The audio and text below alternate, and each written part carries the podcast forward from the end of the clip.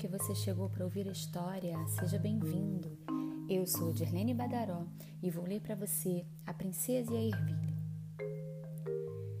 Imagine um príncipe que queria se casar, mas queria ter certeza de se casar com uma princesa de verdade.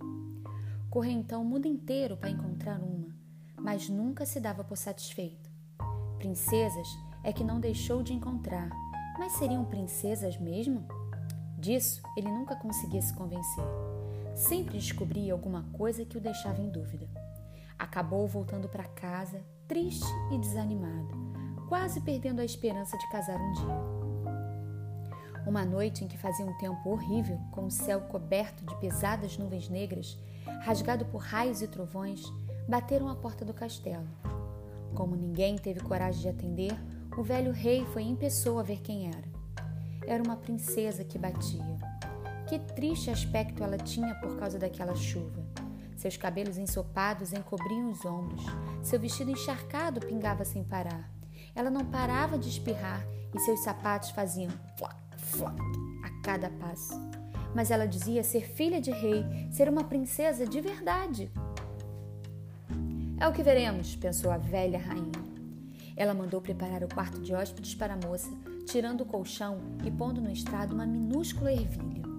Depois mandou empilhar 20 colchões em cima da ervilha e por 20 acolchoados de pena de ganso em cima dos colchões.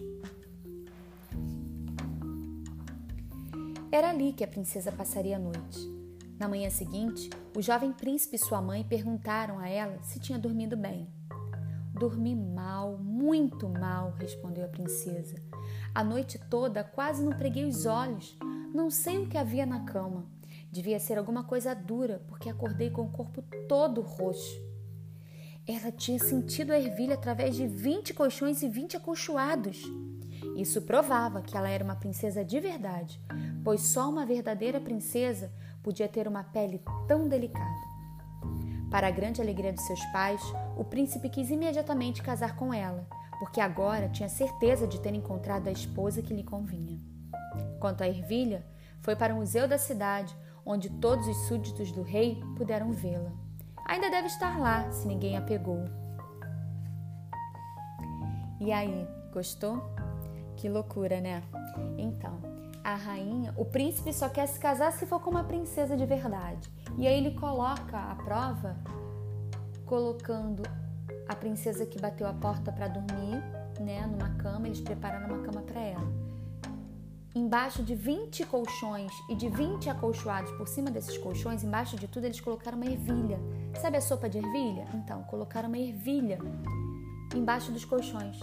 E a princesa não conseguiu dormir por causa dessa ervilha. Ficou com o corpo todo roxo, todo doído.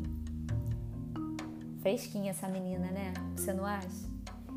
Brincadeiras à parte, é, essa história fala sobre a verdade. A gente tem que falar sempre a verdade, né? Não importa as circunstâncias, falar com jeito, mas falar a verdade. Porque a mentira tem perna curta. Então a princesa viu todo aquele aquele aparato que eles prepararam para ela, né? Tantos colchões, tanta coisa. Mesmo assim, ela sentiu que tinha alguma coisa errada e ela foi honesta e disse a verdade. Talvez por isso o rei, o príncipe quis se casar com ela, porque ela falou a verdade. E você fala a verdade? Ou você inventa algumas mentiras para esconder algumas besteirinhas que você faz? A escolha é sua e você deve sempre escolher dizer a verdade. Se cuida. Tchau, tchau.